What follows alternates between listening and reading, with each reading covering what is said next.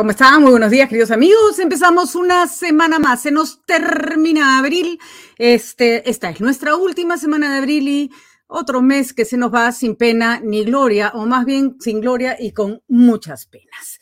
Eh, tenemos varios temas que nos preocupan, como todos, los, como todos los días en realidad, y empecemos por esta idea enloquecida del gobierno de impulsar una asamblea constituyente. Ahora vamos a analizar en breve con Iván La Negra por qué más allá de que sea constitucional o no, que es una discusión sumamente importante, creo que hay que tratar de ver si eso está en consonancia con los intereses de la población. Si la gente cree que los graves problemas que vivimos hoy día en el país, de compulsión social, de aumento de precios, de inseguridad ciudadana, de falta de manejo de la pandemia, se resolverían con un cambio de constitución, o si más bien es otra vez una medida de fuegos artificiales que usa el gobierno para generar discusión, para generar discursos paralelos y para no afrontar los problemas que realmente tienen.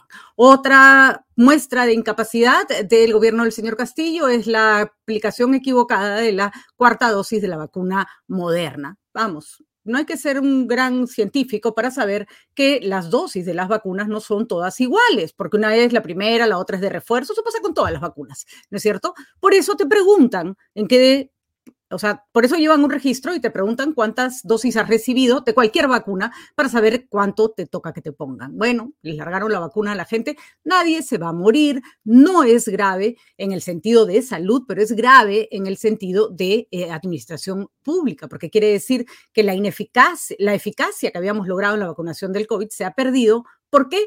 Justamente por cambiar a las personas que son las encargadas de llevar adelante las acciones del gobierno y para poner amigos en lugar de poner a gente que sabe hacer su trabajo.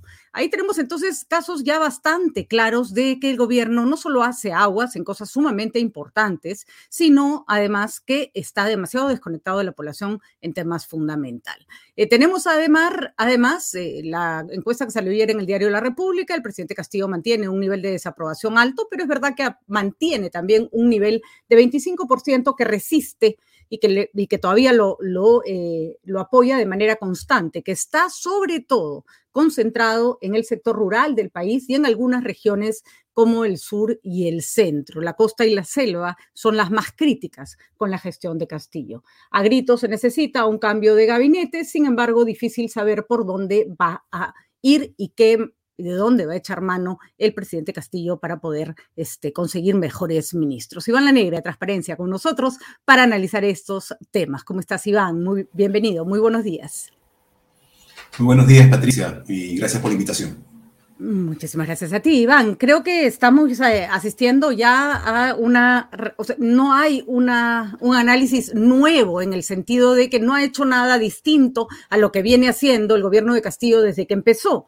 Y lo que viene haciendo desde que empezó es bastante malo. Gente incapaz, malas decisiones, incapacidad para administrar las cosas más, aparente, más aparentemente más simples dentro de un gobierno como eh, dar pasaportes o seguir vacunando. Vacunar no es fácil, pero si ya llevas vacunando más de un año, no tendrías por qué meter la pata a estas alturas, ¿no es cierto? Eh, nada indica que las cosas van a cambiar y creo que incluso eso se refleja en la desaprobación del presidente, ¿no? Mantiene una desaprobación alta, ¿no? Que ronda el eh, el 70%, pero que no sube ni baja mayormente desde noviembre del año pasado, ¿no? Mm. Bueno, varía un poco las cifras en virtud de las encuestas, ¿no? Eh, por el diseño de las encuestas. Algunas encuestas le dan un peso mayor al ámbito urbano y otros tienen una capacidad de penetración mayor, por ejemplo, en, provincias que otros no llegan, ¿no? Por ejemplo, la encuesta del IEP llega más al interior del país, ¿no? Entonces, eso hace que que tenga una muestra diferente. Pero si uno las mira todas, digamos, las mira todas como tendencias, cada una de ellas, es cierto. Eh, el presidente casi ha quedado, digamos, eh, eh, en su apoyo limitado a lo que fue posiblemente su, votación en primera vuelta en la elección del año pasado. Si todo lo demás, incluyendo aquello que sumó en la segunda vuelta, ya se fue. Ya se fue. Y las razones, pues, tienen que ver Sí, creo que las razones más importantes tienen que ver con lo que he mencionado, ¿no? y ahorita entramos a los detalles, pero se fue bastante rápido y sí se mantiene una diferencia importante que no se puede desestimar entre Perú rural y urbano. Es verdad que en Perú rural eh, y en urbano, en ambos casos, la desaprobación sube y en rural eh, eh, tiene un 39% de aprobación y un 52% de aprobación. Sin embargo, en el urbano es 28 versus 63. Es decir, hay una diferencia en la que Castillo ha sembrado además su discurso polarizante, ¿no? Pero que es un discurso de polarización que, tiene límites, ¿no? Porque una, un elemento fundamental para que la polarización funcione es que seas creíble en tu posición. No solamente basta con decir, por ejemplo, ¿no? Nosotros vamos a estar en favor de las clases menos favorecidas, discurso típico, ¿no? Le podemos poner varios nombres a eso, pero es, es una mirada y frente a los que son la élite o los actores, digamos, de las clases acomodadas o los mejores en el punto de vista de recursos económicos, ¿no? Y, ponemos la cosa de esa manera. Pero para que esa distancia sea creíble, y eso le pasa a muchos gobernantes en América Latina, eso le ha pasado a muchos gobernantes en América Latina, necesitan de que, de que hayan como cosas concretas del gobierno que sean eficaces. Y el problema es que hay un enorme nivel de ineficacia. Entonces lo que, lo que está generando es un desgaste progresivo de, ese discurso, ¿no? Porque, porque no se ve claramente eso. Por esa razón, los presidentes que polarizan suelen ser populares, porque efectivamente un sector importante de la población ve ese discurso como creíble, ¿no? Pero esto es una polarización impopular, ¿no? Donde, donde el sector que lo apoya cada vez es, es menor. Y hemos visto cómo los conflictos al comienzo más urbanos empiezan a trasladarse también a la zona rural, en la medida en que mm. las movilizaciones, hemos tenido paro agrario, hemos tenido paro de transportistas, pero centrado básicamente en los que hacen transporte interprovincial, estamos teniendo el problema en las bambas, eh, es decir, los focos que se encienden van mucho más allá del Perú urbano, es decir, eso también se va a empezar a reflejar en las encuestas, ¿no? Sí, aunque Cuidado que el tipo de demandas son muy diversas. En algunos casos son demandas que vienen de hace muchos gobiernos atrás. Eh, la respuesta ante esas demandas también implican distintas, digamos, expectativas sobre el gobierno. En algunos casos esperarían más bien que el gobierno haga, por ejemplo, dicen algunos, ¿no? Haga lo que prometió y de esa manera va a ayudar a resolver lo que ellos perciben es su problema. Otros, en cambio, sí tienen una molestia muy grande con el gobierno actual, por, ya por, por ejemplo, promesas incumplidas hace, hace muy, muy poco, ¿no? Este, ofertas dadas hace muy poco que ahora ya no, no se han cumplido.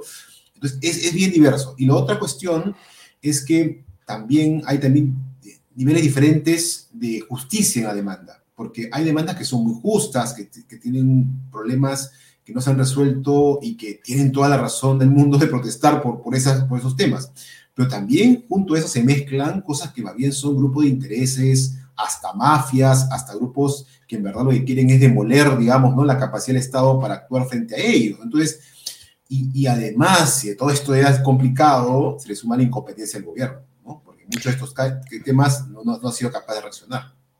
Ayer veíamos un informe en punto final sobre la realidad de los controladores aéreos. Vamos a decirlo con todas sus letras. El trabajo de controlador aéreo es un trabajo sumamente duro. O sea, tú tienes que mantener en el aire a todos los aviones para que no se te estrellen.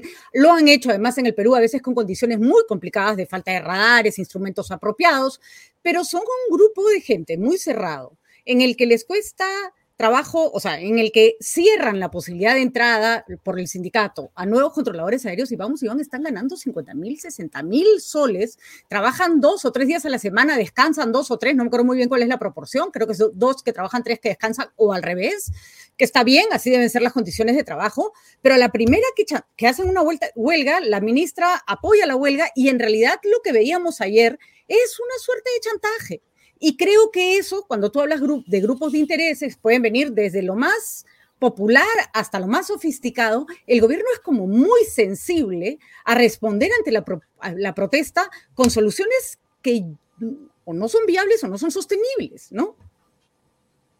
Sí, e, e, ese es un, caso además bien interesante, ¿no? Porque eh, también reveló la enorme descoordinación entre los ministros. Ninguno sabía qué estaba pasando. El ministro de Trabajo no le avisó al ministro de, Transporte ni al de Comercio, oye, tengo este problema, ¿no? Por último, buscamos una solución a este problema con tiempo, ¿no? O sea, cuando ya está todo cerrado, dicen, ¿qué, pasó acá? ¿no? Y empiezan a enterarse qué, qué, ha ocurrido. Entonces, eso demuestra, como digo, inclusive, ¿no? Un problema más, más, más serio, ¿no? Que es, eh, La, ineficacia en las acciones de gobierno, ¿no? La, la ineptitud, inclusive, ¿no? Y, no sé, ya suena hasta autoboicot, ¿no? Porque es como que cada ministro, por ejemplo, la ministra eh, Betsy tiene, Betsy tiene su propia agenda, claramente, ¿no? Promueve todas estas leyes laborales que yo no voy a decir que no sean importantes, pero que no tienen ningún sentido y asidero si no se hacen de manera consensuada. Además, van a poder las empresas, no hablo de las grandes empresas, sino la mayoría de las empresas, microempresas, pequeñas empresas, satisfacer las demandas laborales que la señora Chávez está proponiendo, por ejemplo, este, la famosísima reforma agraria que ha generado grandes expectativas, ¿se puede materializar de una manera en que todas esas expectativas generadas realmente sean este, satisfechas? Sí, y, ahí hay, un, creo, una combinación. El, último caso me parece interesante, ¿no? Porque la propuesta de segunda reforma agraria tenía un nombre grandiculente, ¿no? Es un nombre así enorme. Este, eh, algunas expectativas generaban por eso, más que por las medidas concretas. Porque cuando uno miraba las medidas concretas, gran parte de ellas eran cosas que ya se venían haciendo en el pasado, que se habían propuesto, o temas que en realidad querían algunas mejoras. Pero si uno lo miraba objetivamente, tampoco era como un gran cambio respecto a las políticas que teníamos antes. Eran digamos, en todo caso, una continuidad con mejoras, lo que en alguna medida estaban proponiendo. Pero al mismo tiempo se generaba la expectativa de que iban ahora sí a pasar esas cosas que antes no pasaban. Y claro, los problemas que hacen que las políticas públicas en el Perú no se implementen no tienen que ver con la política en sí misma, sino tienen que ver con las capacidades del Estado para llevarlas adelante. Y esas capacidades para crearlas, ¿qué necesitas? Buenos funcionarios, una claridad respecto a los objetivos de las políticas que quieres alcanzar, un, todo un equipo de, digamos, de acción política que articule con los actores locales para poder resolver las trabas o problemas que pueden presentarse. Bueno, eso es lo que es el gobierno actual y es exactamente lo contrario. Entonces, lo que tienes es una mezcla de frustración respecto a las cosas que no se hacen y a qué te lleva eso a que el gobierno para tratar de resolver las expectativas de corto plazo va a lo que, lo que señala, ¿no? Busca alguna salida fácil, algún subsidio rápido, alguna transferencia de recursos rápida que, digamos, reduce un poco los problemas inmediatos, pero te crea uno nuevo, porque todo eso no es, como dices, o no es sostenible o termina generando un nuevo problema, ¿no? Cuando luego esa, ese, esa situación que generas genera la expectativa a otros o a ellos mismos de que es posible conseguir más.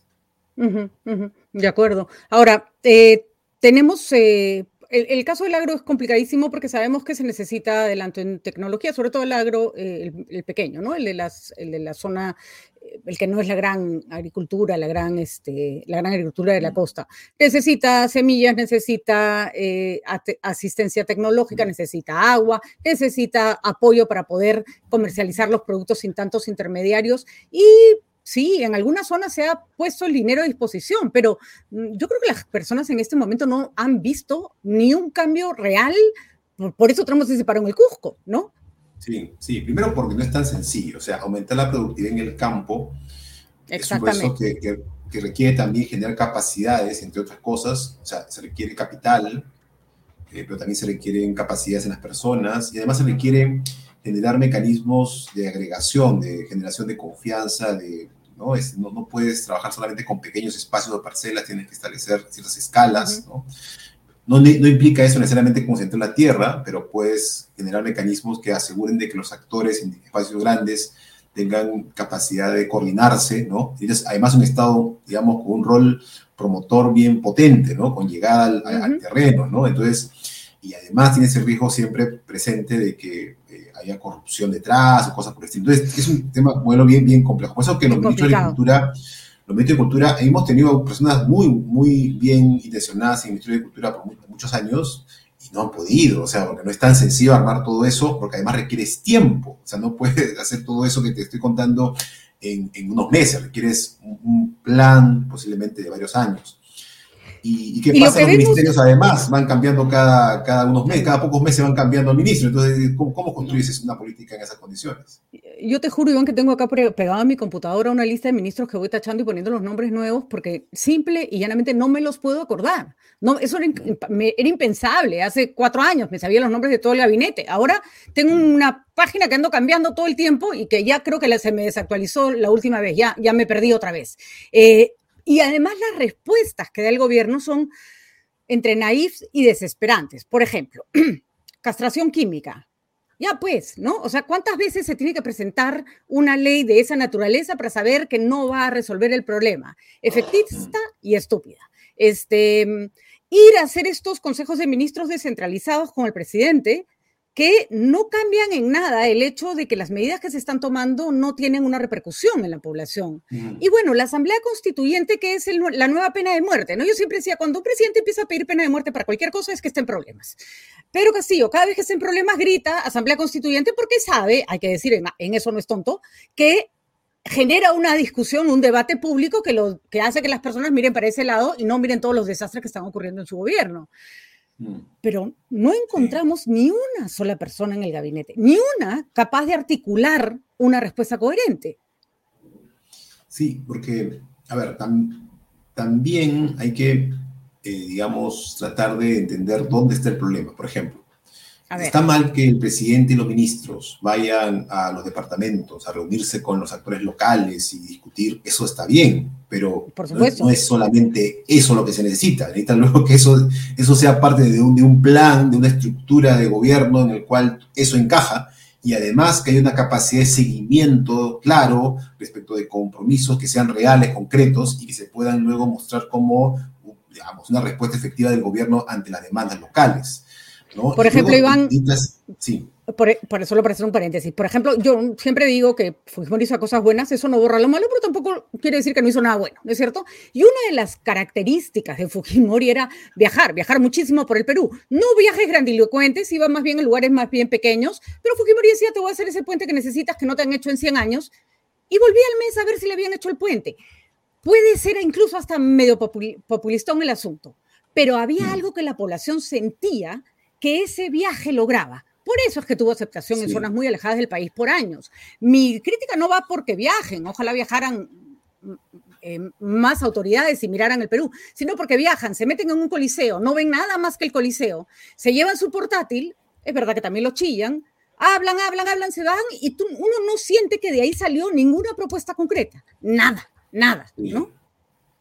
Sí, y, lo sienten, ¿ah? digamos, va variando dependiendo del lugar, porque también, evidentemente, quienes son invitados a la reunión tienen sus propias agendas y eso varía de lugar en lugar.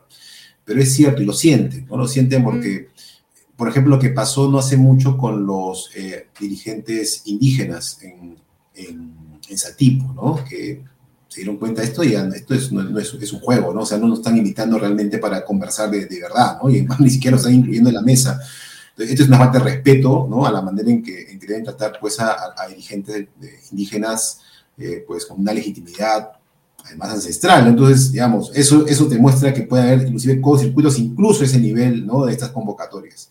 Ahora, el, el, problema además, creo que, y eso voy, voy, al último punto, ¿no? lo que planteas con la Asamblea Constituyente, que ni siquiera todavía es, tiene ese nombre, porque ni siquiera sabemos exactamente qué es lo que va a presentar el, presidente Castillo, eh, es que eh, la banalización de cosas serias. O sea, Tal cual. Porque, porque eso, la constitución es una cosa muy seria, es una, posiblemente la cosa más importante en términos políticos de un país, ¿no? Y, y, se suelta como, bueno, vamos a ver, ¿no? vamos a sacar un proyecto y vamos a ver qué, qué, pasa, ¿no? No, pues eso no es, no es aceptable, ¿no? Digamos, mm. Lo que inclusive podemos discutir seriamente la necesidad de modificaciones sustantivas a la Constitución. Podemos discutirlo, pero eso implica, pues, seriedad en el proceso, ¿no? Para empezar, una idea muy clara de hacia dónde queremos ir. Eso es lo primero que uno pediría, ¿no? Es una tristeza porque da cuenta de lo poco que se respeta, eh, digamos, la carta que nos define como sociedad. Y además, Iván, una cosa de la que hemos hablado muchas veces, al malbaratear el tema del cambio de constitución, perdemos la oportunidad de cambiar aquellos puntos de la Constitución que efectivamente tienen que ser cambiados y acabamos de decirlo con todas sus letras para todos los que van a chillar todas las constituciones del mundo se revisan, se renuevan y se cambian, ¿no es cierto? La mitad de los derechos civiles que han conseguido, por ejemplo, las comunidades LGTB o las mujeres, no tendrían asidero si no se hubieran cambiado constituciones en el mundo. Sin embargo, esto de lo cambio todo redunda en que no se cambia nada. Sí, sí, y además suelen ser procesos a veces muy duros, ¿no? Vinculados inclusive con conflictos largos, ¿no? Digamos, la historia muestra que, por ejemplo, la ganancia de derechos implicado, pues, conflictos larguísimos, ¿no? Es, así es. no, es, sencillo. Pero, pero, digamos, los países que han hecho esto de una manera, de una manera seria, ¿no?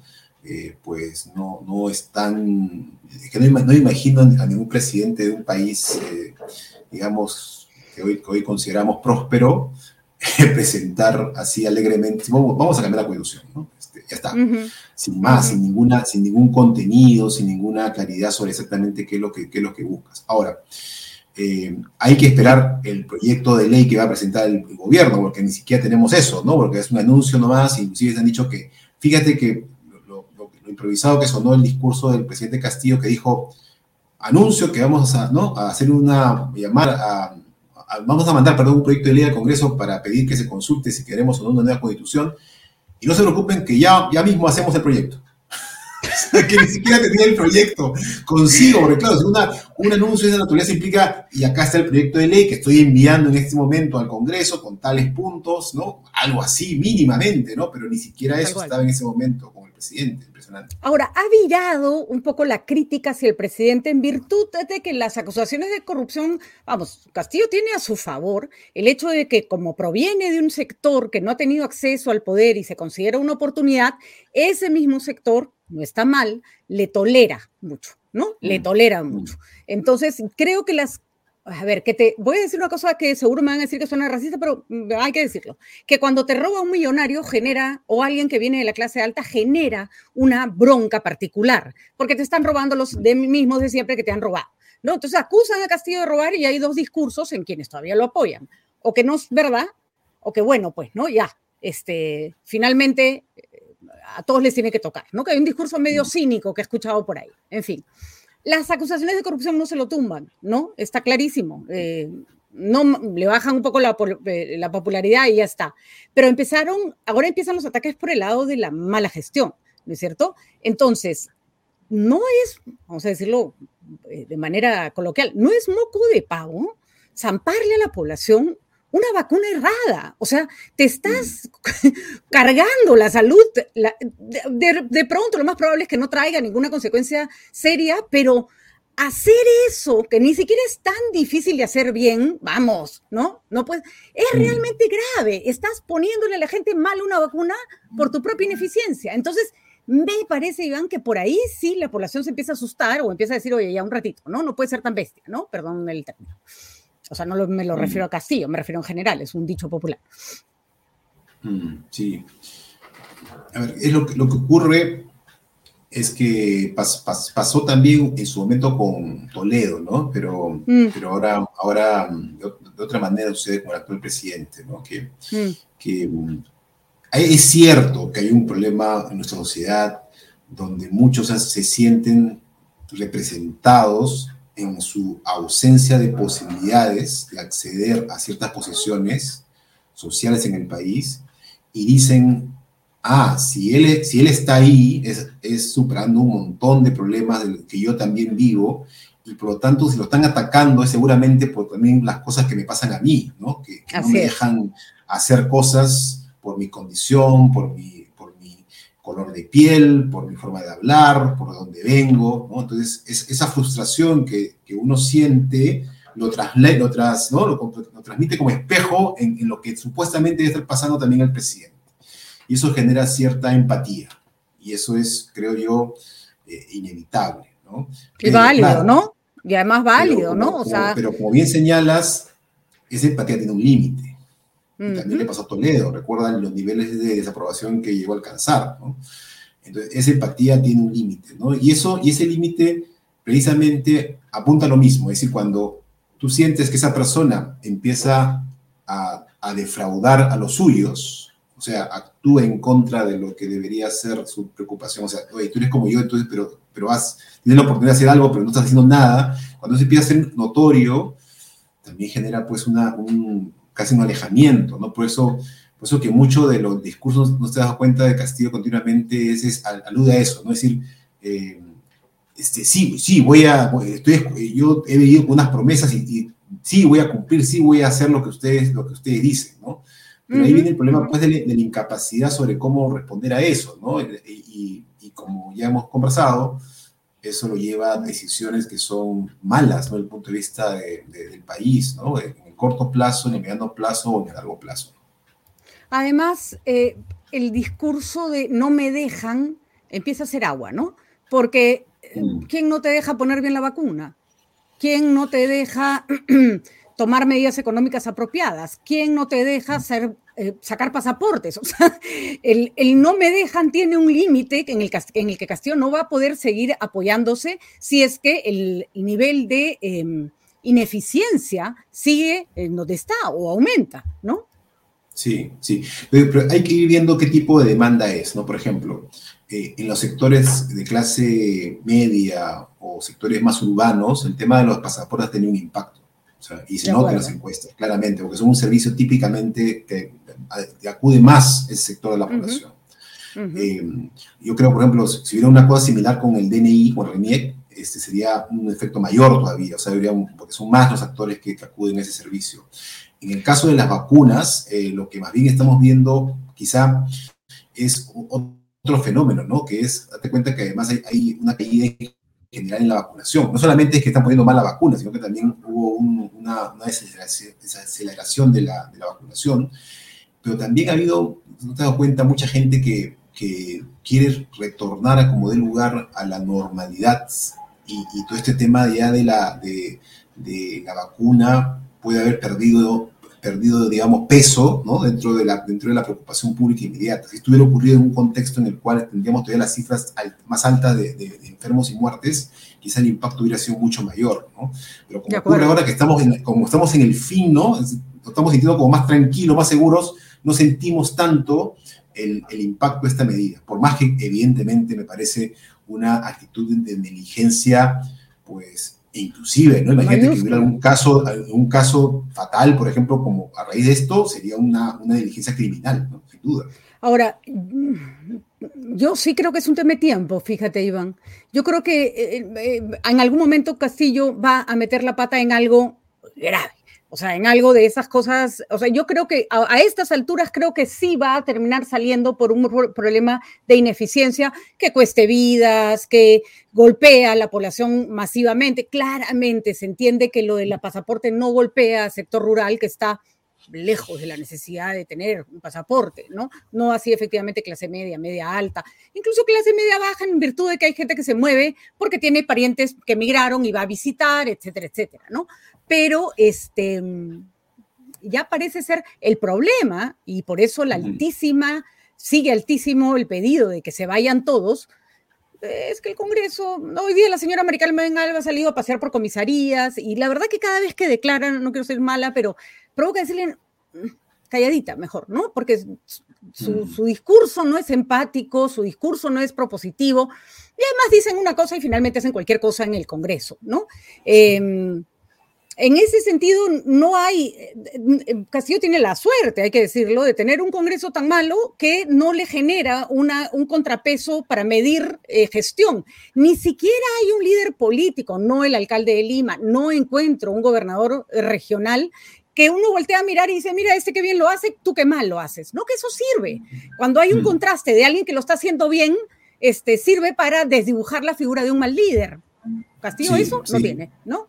Bueno, y las cifras de, aprobación del Congreso, de acuerdo a la misma encuesta del IEP, sigue cayendo, ¿no? Uno pensaba que ya había llegado, digamos, a, nivel más bajo posible, pero no, sigue cayendo y eso es, un, creo, una, un, un indicador, ¿no? De que el problema es más bien sistémico. Es decir, que hay un problema general de representación política y por esa razón también la respuesta que va ganando más adeptos es adelantar elecciones generales, ¿no? La que aparece también en las encuestas como que cada vez tiene más, más apoyo, ¿no? Entonces, y, el tema está en que, claro, eh, la gente está muy descontenta con sus representantes en general, ¿no? Los políticos, Eh, pero necesitamos cambiar la política para que eso no vuelva a pasar, porque sencillamente hacer cambio de, autoridades por los mismos, este, ¿no? este, el mismo grupo, no, no, va a cambiar mucho las cosas.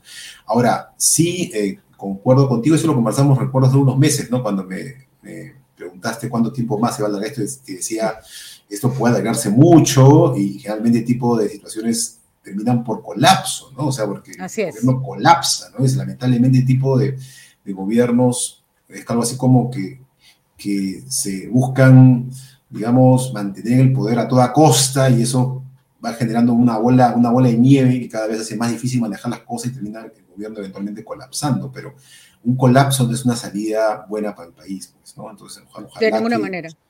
Ojalá que podamos encontrar algunas luces en este, en este momento tan, tan gris, ¿no? Iván, eh, posibilidades reales de que el gobierno vire hacia una, em, hacia una política más dictatorial. Recordemos que los cambios de constitución siempre son para perenizarse en el poder. Castillo podrá decir lo que quiera, pero si va a aplicar a un, a un cambio de constitución, este, lo más probable es que la cambie en virtud de, este, de que las reglas no sean más democráticas. Eh, mm. Posibilidades de que esas propuestas prosperen en un referéndum, posibilidades de que el Congreso le dé luz verde a una de estas este, iniciativas? A ver, creo que el problema, por ejemplo, imaginemos hoy, ¿no? De, ir a una nueva constitución, es que posiblemente tienes razón, puede ser una constitución más autoritaria, pero, pero no necesariamente por la capacidad de Castillo de convencer a los otros actores políticos sobre eso, sino porque no es el único autoritario. Mm digamos que hay otros actores políticos que seguramente aprovecharían la oportunidad para incorporar elementos autoritarios o retrocesos claros en derechos. Digamos, hoy ese sería lo, más probable, porque son los actores precisamente que están en el Congreso. O sea, ¿qué nos dice que, o sea, cuál es el, cuál es el elemento objetivo que nos dice que los eventuales personas que serían elegidas para redactar la constitución serían muy diferentes al actual Congreso? O a la anterior que tuvimos en el 2020-2021, o a la anterior de 2016. O sea, ¿cuál, cuál sería la, la, diferencia sustancial? ¿Y qué tipo de constitución redactarían esas personas bajo, los, bajo los intereses que tenemos hoy sobre la mesa? Entonces, mi, mi, impresión es que, que, que, nos llevaría posiblemente a, a, un régimen mucho más cerrado, autoritario, ¿no? menos, menos protector de derechos, eh, seguramente. ¿no? Y eso no necesariamente va a ser digamos, funcional para el actual presidente de gobierno, podría ser funcional para uno, nuevo. y, eso es un riesgo enorme, ¿no? En, cualquier democracia eso, eso, es un riesgo enorme. Eh, ahora, que, que, hay, una, hay un reflejo autoritario en el gobierno actual, me quedó claro tras la adaptación de este decreto de inmunización social sin fundamento, ¿no? Me pareció claramente que, que estaban dispuestos a cruzar la línea de, de, digamos, vulnerar eventualmente derechos por, mantenerse en el poder. Bueno, y seguimos en el mismo punto, ¿no, Iván? Tal vez, yo insisto, no creo que este gobierno termine, no creo, y además probablemente no termine por, propia mano, es decir, por, solitos se están cavando su tumba. Tal vez lo, mejor que pueda pasarnos, Iván, es que no se, esto no ocurra mañana ni pasado, sino que si va a ocurrir, ocurra cuando las, haya alternativas sobre la mesa planteadas, porque lo cierto es que si ocurre mañana, vamos a tener alivio 24 horas, punto. o, 12 o 8 u 8, ¿no? Porque lo, las alternativas no hay, ¿no? No se oye padre, no hay, ¿no? Sí, tenemos una enorme, una enorme responsabilidad como ciudadanos en general, ¿no? Digamos, ante la carencia de política, necesitamos, digamos, política profesional, necesitamos que los ciudadanos, pues, al menos ahora, reemplacen esa carencia mediante iniciativas. ¿no? Y creo que es, es, un momento de establecer puentes, lazos, vínculos entre los actores de la sociedad y, construir esos caminos que lamentablemente la política ahora no ofrece. Mm, yo ando pesimista. El otro día me ha regañado Luciano López porque le digo, yo no veo por dónde. Cada vez que aquí alguien plantea A, la gente grita, eso es una postura caviar. Cada vez que alguien este, propone B, la gente grita, eso es una postura facha. Yo ya, ¿saben qué? agárrense a patadas. Te juro por Dios, o sea, ¿no? Un amigo, creo, un amigo, creo, no sé si común, pero eh, Sandra Ventura en una conversación hace unos una semana atrás, este, decía, bueno, yo soy súper pesimista en el momento que todos están optimistas y muy optimista en el momento que todos están pesimistas. Me parece fantástico eso. Por dar la contra, una, especie de diógenes, ¿no? Este, yo he aprovechado la excusa del día libro para leer, leer, he decidido vivir en una realidad paralela, solo salgo para leer bien, hacer mi programa y después sumergirme y avísenme cuando las cosas cambien porque de verdad que me estoy desesperando, Iván. Pero bueno, es lo que nos toca y no sé, y hemos pasado etapas en que de verdad hemos tenido mucha desesperanza, ¿no? Este, el otro día alguien ponía acá, estás fujitraumada, no, fujiarta, castillo harta, traumada nada, estoy hasta acá, política harta, ¿no? Y creo que ese sentimiento de harta se siente mucho en la calle, se siente mucho incluso en la falta de iniciativa para salir a gritar, salir a pedir, salir a, quejarse, ¿no? En, curiosamente, en el Perú urbano, el Perú rural sí se está incendiando, ¿no? O está empezando a tener como mecha corta, ¿no? Mm. En el sentido de que se, se prenden rápido, ¿no? Bueno, que es, es, un fenómeno raro en época preelectoral, ya lo hemos tenido en elecciones regionales y municipales antes, eh, las cifras de conflictos suelen aumentar en esta época, eh, porque los intereses locales intentan visibilizarse, ¿no? Eso, es muy habitual, ¿no? Muy habitual que ocurra eso. Eh, pero además, pero además, como digo, ¿no? Están combinando eso con una falta de, mínima capacidad en el, gobierno para enfrentar esa situación. Eso, eso puede ser efectivamente una combinación bien peligrosa. Vamos a ver qué pasa en las elecciones eh, regionales y municipales. Yo creo que no van a ser un termómetro de la política nacional, pero sí van a ser un buen termómetro de la relación de la gente con la política en general, ¿no? Este, y sospecho que la dispersión, la falta de convocatoria, la falta de interés pueden ser, eh, que además, ojo, Iván, creo que ya lo hemos vivido en las elecciones regionales y municipales pasadas, ¿no? Hace tiempo que las elecciones locales marcan una suerte de descontento que hace que las autoridades salgan con bajísimos porcentajes, por ejemplo, ¿no? Lo que hemos visto, y digamos, lo que hemos visto en la elección del año pasado a nivel nacional ocurre hace mucho en las elecciones regionales y municipales.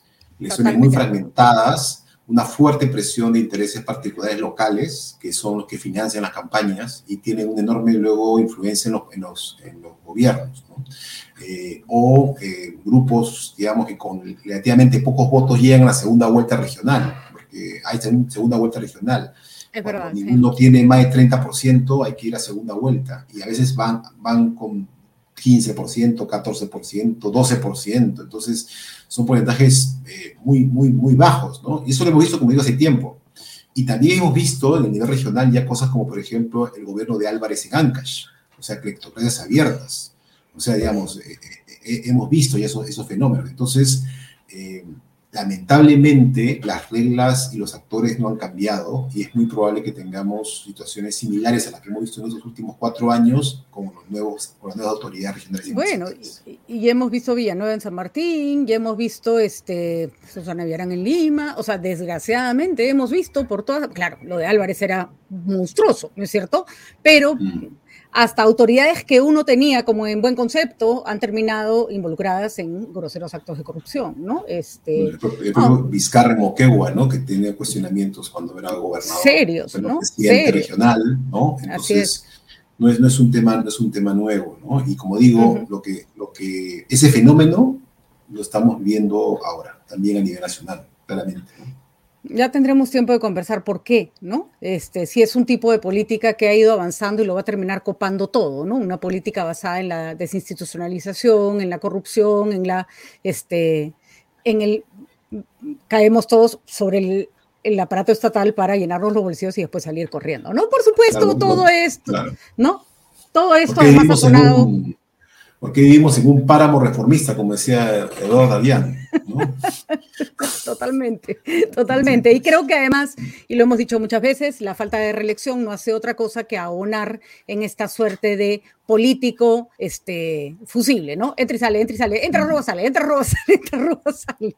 Una pues, suerte de puerta giratoria del que se queda, roba rápido y este, había un juego en el tío Johnny, no sé si te acuerdas que se llamaba Agarra lo que puedas, que te daban cinco minutos para ah. coger todos los regalos que podías, todos los juguetes que podías y salir corriendo con tus juguetes. Ya, estamos en gobierno. También en, los, también en los supermercados, ¿no? Se ve el... ejemplo es un interesante, porque fíjate, aquel que conocía el supermercado lo hacía mejor. El estado, digamos, sabe dónde ir. Exactamente. aquel que es inepto no sabe dónde va, coge, coge va a la zona de frutas, no va a la zona de frutas, se, se todas las papas, ¿no? Entonces, claro, entonces, como respeto a, las, a, las papas, este, claro, no, no, no, era muy, no, era, no, robaba, pero no tanto, ¿no? Este, Así es. siempre me impresionó. Ganaba poco, ¿no? Me da risa porque acá deben estar perdidísimos con el ejemplo, pero eh, el tío Johnny pues es de la prehistoria, ¿no? Yo me acuerdo que me impresionaba que los chicos corrieran y cogieran, lo primero que cogieran fuera una pelota de, de, este tamaño, y yo decía, no, la pelota es barata y después ya no puedes coger nada más, ¿no? O sea, yo hubiera ido, no sé, sobre la chichovelo, el carro a, control remoto, no sé ni si existía, ¿no? Entonces, efectivamente, hay que, hay que saber agarrar. Este, en fin, Iván, ahí tenemos un título, próxima columna, agárralo. Gobiernos, agarra lo que puedas. Ahí estamos. Gracias, Iván. Como siempre, hay que mirar esas encuestas con detenimiento, pero también darnos cuenta que los resultados no varían considerablemente porque Castillo nos ofrece más de lo mismo y la gente, curiosamente, se empieza a acostumbrar hasta que, como yo digo, hasta que un día revienta. ¿Qué día, cómo revienta? Eso ya no sabemos, ¿no? De acuerdo, Patricia. Un gusto nuevamente conversar contigo. Gracias, Iván, como siempre. Nos vemos pronto.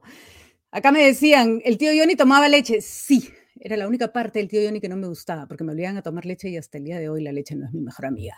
Este, dice que los, en el supermercado los que sabían se iban, este, se, sabían, este, que había que ir sobre los electrodomésticos, efectivamente, efectivamente, ahí es donde estaba la gracia. Muchísimas gracias, chicos, por habernos acompañado. Sé que me, piden paciencia, que, tenga paciencia. La paciencia me va y me viene. Creo que también tenemos derechos a hartarnos de vez en cuando, ¿no? Y, no, lo que pasa es que cuando uno pierde, una de las cosas más tristes que nos pasan como ciudadanos es perder toda expectativa de que las autoridades que están a nuestro cargo pueden hacer algo por nosotros. Eh, yo siempre he pensado que las autoridades se pueden equivocar, que ahí tienen eh, momentos buenos, malos, mejores, peores hay mucha gente que quiere ver, no el caso Vizcarra porque tiene eh, connotaciones que no voy a tocar, pero por ejemplo quiere ver a Sagasti como un genocida. No, el gobierno chiquitito de Sagasti pues, tuvo aciertos y desaciertos, pero era básicamente gente que quería sacar las cosas adelante. Ha habido ministros en todos los gobiernos que han tenido esas características, de economía, de transportes, en todos. Ha habido pésimos y ha habido ministros que tú decías, vamos, este va para adelante. Entonces, cuando uno no pierde la expectativa, si no se queda mirando, independientemente de que sea un gobierno que les guste o no, que esa persona todavía puede hacer algo por nosotros, que esa persona todavía puede hacer valer ese voto que le dimos para trabajar por el Perú, está bien. Cuando perdemos toda esperanza, cuando sabemos que no van a hacer nada por nosotros, que nos van a robar, que las decisiones que van a tomar van a ser nefastas para nuestras vidas, entonces es momento o de hacer algo porque las autoridades se vayan o de decir, ¿saben qué? Despiértenme cuando esto pase. Porque de verdad, bien difícil, bien difícil. Pero acá estamos. Acá estamos y acá seguimos y les agradezco siempre a Gerardo, Nicolás, a Will, a Daisy, a Ángel, a Carla, a Lucho, a todos los que nos acompañan y a pesar de todo se ríen todas las mañanas. Estamos hartos de tener paciencia, por supuesto, Isa, hartos de tener paciencia, hasta la coronilla de tener paciencia. Hartarse un poco de vez en cuando no está mal. Ejercer nuestro derecho al hartazgo. Gracias por haberme acompañado. De ustedes no me harto nunca. Nos encontramos mañana.